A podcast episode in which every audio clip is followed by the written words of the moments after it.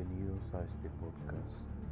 Mi nombre es John Ríos y voy a narrar uno de los mejores cuentos de Edgar Allan El corazón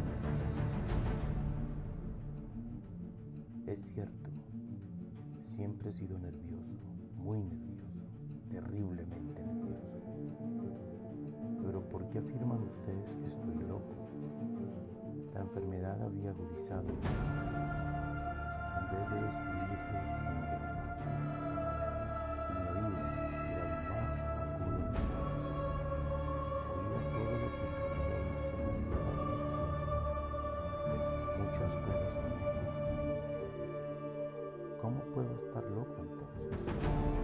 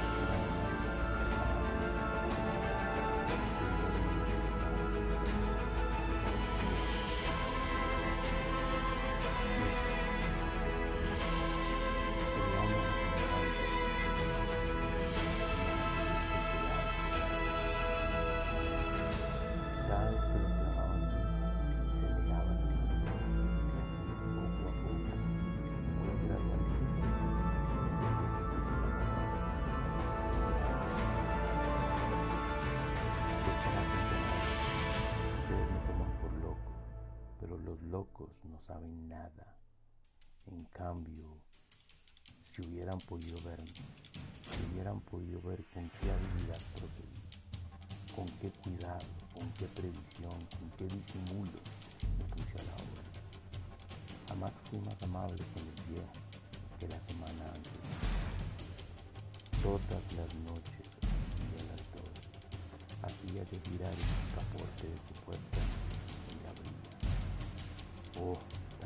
Y entonces, cuando la abertura era lo bastante grande para pasar la cabeza, levantaba una linterna sorda, cerrada, completamente cerrada, de manera que no se viera ninguna luz, y tras ella pasaba la cabeza. Oh, ustedes se hubieran reído al ver cuán astutamente pasaba la cabeza. La movía lentamente, muy, muy lentamente, a fin de no perturbar el corazón de la viejo. Me llevaba una hora entera introducir completamente la cabeza por la abertura de la puerta, hasta verlo tendido en su cama. Eh, es que un yo, un loco, hubiera sido tan prudente como yo. Y entonces, cuando tenía la cabeza completamente del cuarto, abría la linterna cautelosamente. Sí, cautelosamente iba abriendo la linterna, pues crujían las bisagras. La iba abriendo lo suficiente para que un solo rayo de luz cayera sobre el ojo de Tito. Y esto lo hice durante siete largas noches. Cada noche a las doce, pero siempre encontré el ojo cerrado. Y por eso me era imposible hora. No era el viejo quien me irritaba, sino el mal de ojo. Y por la mañana, apenas iniciado el día, entraba sin miedo en su habitación y le hablaba resueltamente, llamándolo por su nombre, con voz cordial y preguntándole cómo había pasado.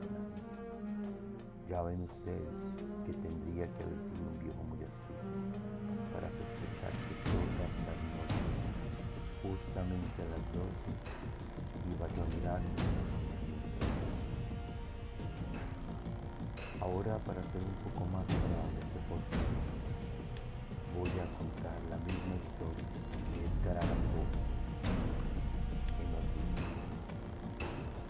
The Telltale Heart. True, nervous, very nervous, dreadfully nervous I have been again. But why would you say that I'm mad? The disease has shared my senses, destroyed, not dulled them. with the sense of beauty. I heard old things in heaven and the earth. I heard many things in hell. How? Then am I mad? Heard them and observed how healthy, how calm I can tell you the worst. It's impossible to say how first they were but was object there was none, passion. I loved him. He had never wronged me. He had never given me insult. For this goal I have no desire. I think it was his eye. Yes, it was. One of his eyes descended into the ocean, a pale blue eye with a film over it. Whenever it fell upon me, my blood ran cold and so my degrees very gradually. I made up my mind to take the life of the old man and thus rid myself of the eye forever. Now this is the point. You fancy me mad, make me know nothing, but you should have seen me. You should have seen me wisely, I presume, with what caution, with what foresight, with what dissimulation I went to work. I was never kinder to the old man than during the whole week before I killed him. And every night, about midnight, I turned the lock of his door and opened it, oh, so gently. And then, when I have made an opening sufficient for my head, I put in the dark lantern and close, close, that no light shone out, and then thrust in head. Oh, you have laughed it to see my kindly atrocity. I moved it slowly, very, very slowly, so that I may disturb the old man's sleep. It took me an hour to get my whole head within the opening so far that I could see him as he lay his ah, head. Would a madman have his own words of this? And then, when my head was well in the room, I undid the lantern cautiously, oh, so cautiously, for the flame. I undid it just so much that a single finger fell upon the vulture. And this is for seven long nights. Every night, just at midnight, but I found the eye always closed, and so it was impossible. It was not the old man's evil.